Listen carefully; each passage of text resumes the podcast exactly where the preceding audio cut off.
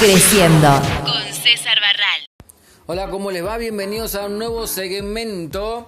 Y hoy vamos a hablar un poco de los pensamientos irracionales. ¿Por qué las creencias automáticas son perjudiciales para tu vida? ¿Tenés pensamientos que crees que son realidad, aunque esconden fantasías exageradas y generalizaciones? ¿Considerás que tus puntos de vista son los únicos válidos y concluyentes?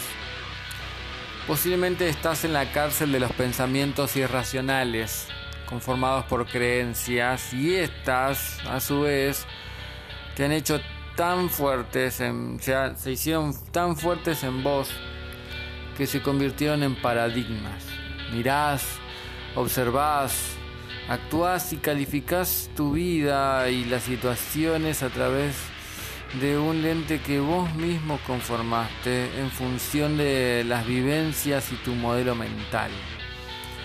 Un modelo mental es la forma en que te representás, en que vos representás el mundo a determinado estímulo reaccionás de la misma manera. Y las creencias, por lo general, son grandes generalizaciones acerca de cómo interpretas un sesgo, un recorte de todo lo que sucede o observas. Para profundizar en cómo superarlo y así llegar a tener una mente abierta y dispuesta a nuevas posibilidades, Albert Eilis, psicoterapeuta cognitivo estadounidense, desarrolló la terapia racional emotiva conductual, que la vamos a llamar TREC, a partir del 1955. Fue considerado el segundo eh, psicoterapeuta más influyente de la historia, por delante de Sigmund Freud, que era el tercero. El primero fue Carl Roger. Ahora vamos a ver las 11 creencias inútiles que surgen de pensamientos irracionales.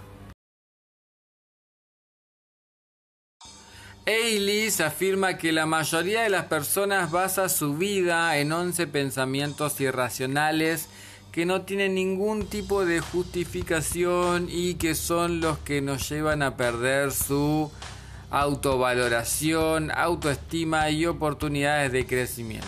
Es decir, que se trata de patrones inútiles para el desarrollo humano. Número 1. Número 1 tenemos las creencias sobre la aprobación de los demás. Mucha gente piensa que todo lo que hacen y dicen tiene que ser aprobado por la mirada de los demás.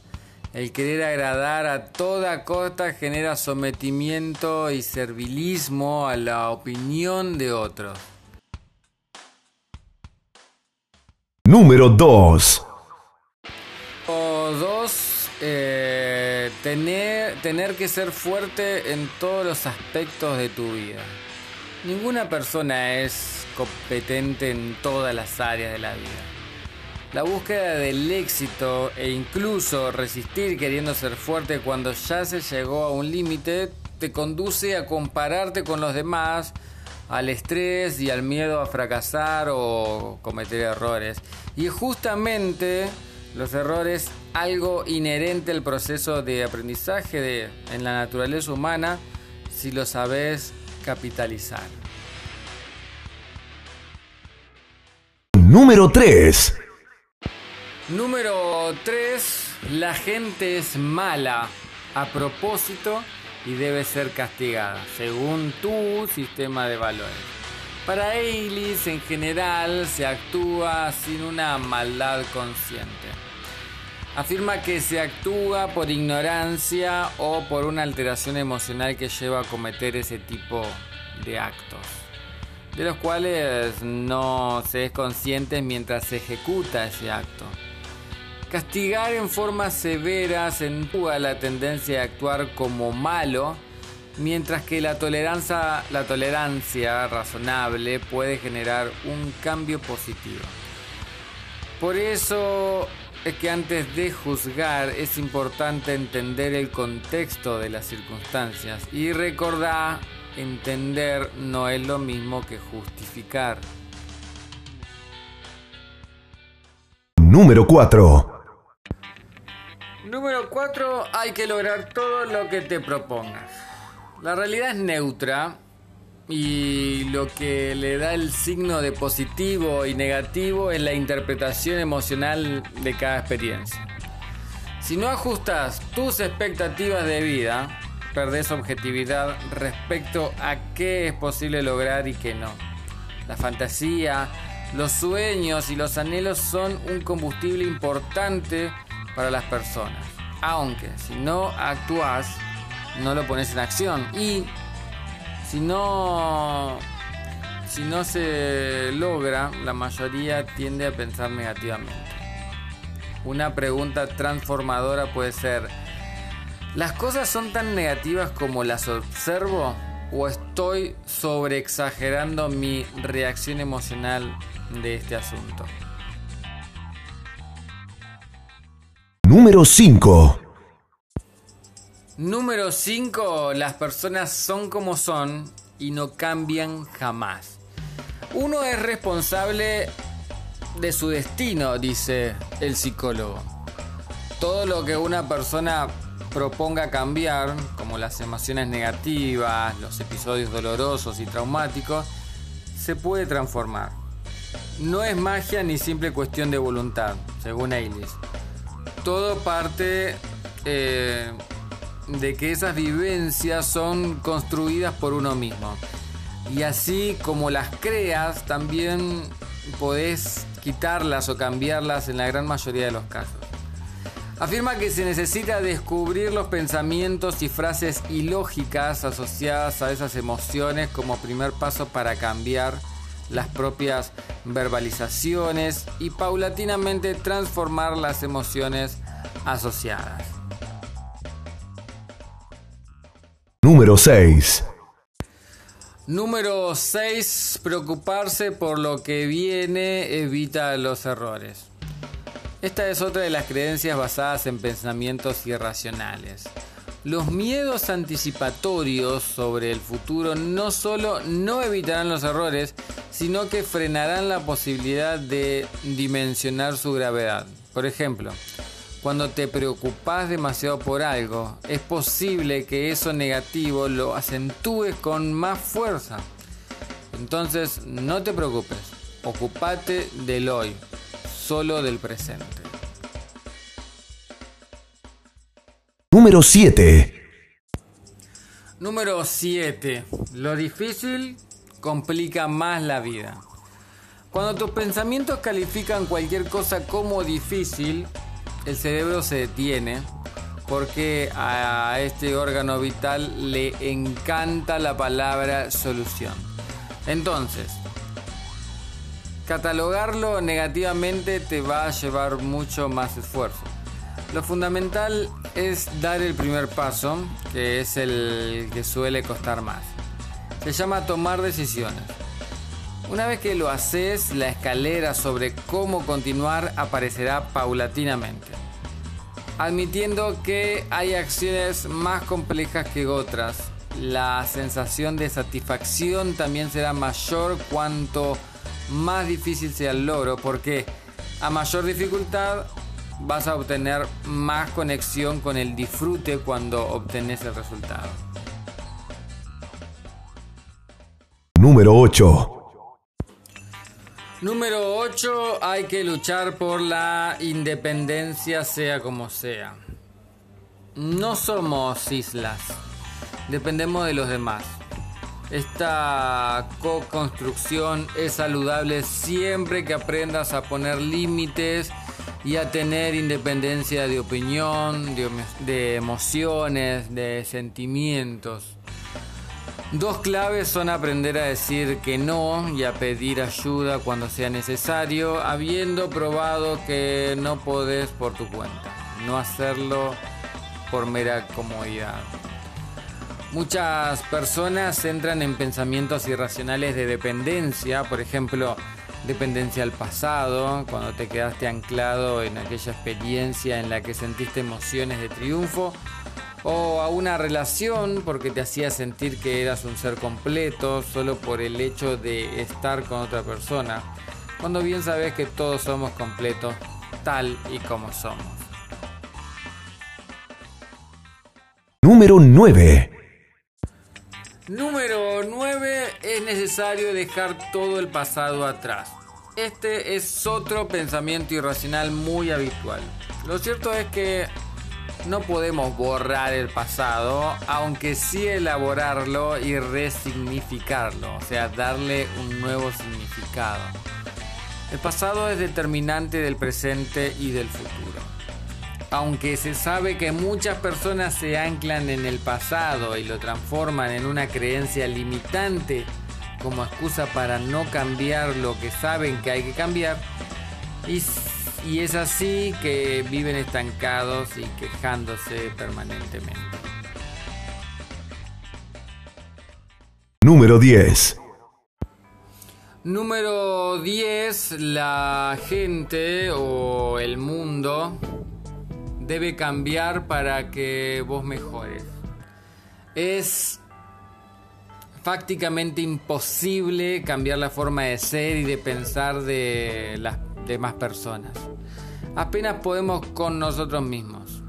Albert Ellis sostiene que el querer apropiarse de los problemas de los demás suele ser un pretexto para no encarar los tuyos. Es decir, esquivar el autoconocimiento y tomar las riendas de responsabilidad sobre tu vida. Y agrega que respetar el libre albedrío es fundamental para tener vínculos sanos con los demás. Número 11. Número 11. Hay que buscar la perfección. La perfección no existe en este plano físico, por lo que cuando te hablas en términos de verdades absolutas no te va a ayudar a construir mayor libertad interna. Como no existen las soluciones perfectas, solo podés detectar aquellas opciones más apropiadas que otras. Acá Ailey propone elegir las que se consideran más viables y que contribuyan a un crecimiento y desarrollo y empezar por ahí. El, primer paso es demostrar que la creencia que tenés es irracional. Eilis propone la sencilla técnica ABC. A, el acontecimiento, B, la evaluación y C, la emoción que nos genera y lo que hacemos.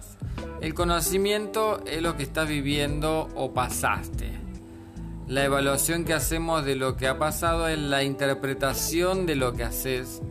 Y la emoción que nos genera y lo que hacemos es el componente emocional que vos le pones al acontecimiento y a la evaluación.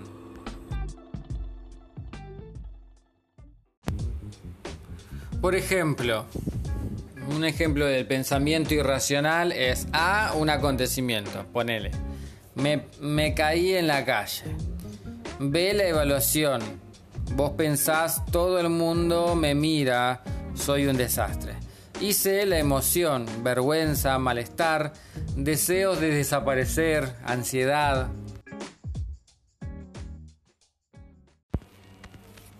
Y un ejemplo de la misma situación, pero desde la perspectiva positiva, contributiva y más racional, es A. El acontecimiento, me caí en la calle, B. La evaluación, es algo que le puede pasar a cualquiera. Me levanto y o pido ayuda y o me río de mí y sigo. Y C. La emoción, malestar por haberme caído, eh, como que percibís acá eh, cómo, cómo disminuye la emoción al colocarte en otra perspectiva sobre el asunto.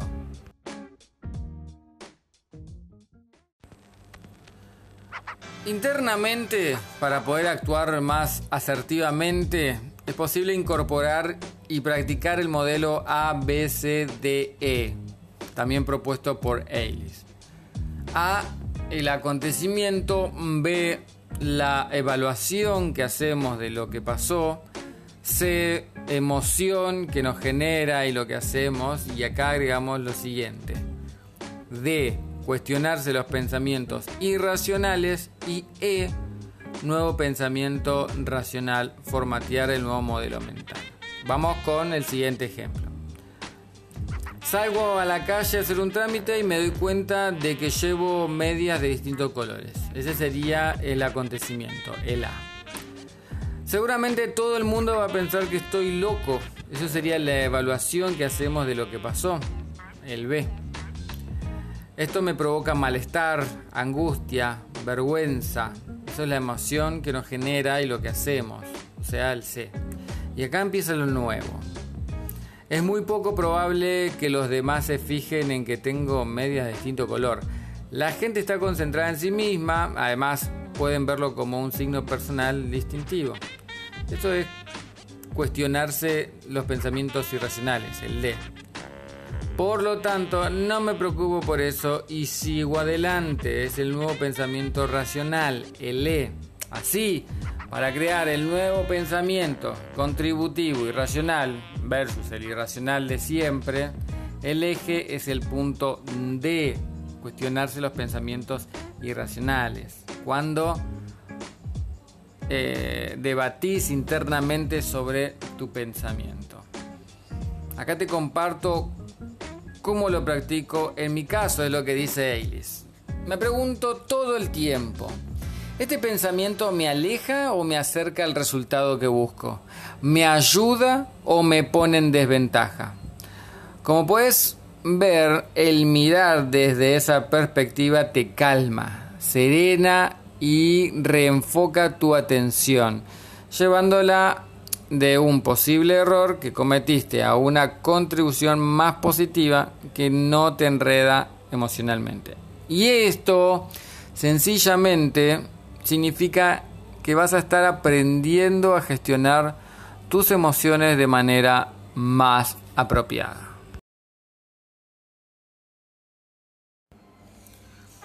Esto es del psicólogo Albert Eilis, pero es un artículo de Daniel Colombo, es Master Coach Internacional especializado en SEO, alta gerencia y profesionales, conferencista internacional, motivador, autor de 21 libros y comunicador profesional.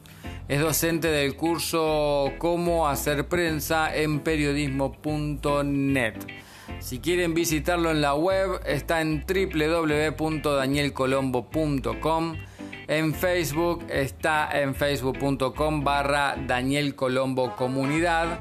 En Twitter está como arroba Daniel Colombo PR. En Instagram está como daniel.colombo. Si quieren, también está en YouTube en youtube.com barra c barra Daniel Colombo comunidad y en LinkedIn está en linkedin.com barra in barra Daniel Colombo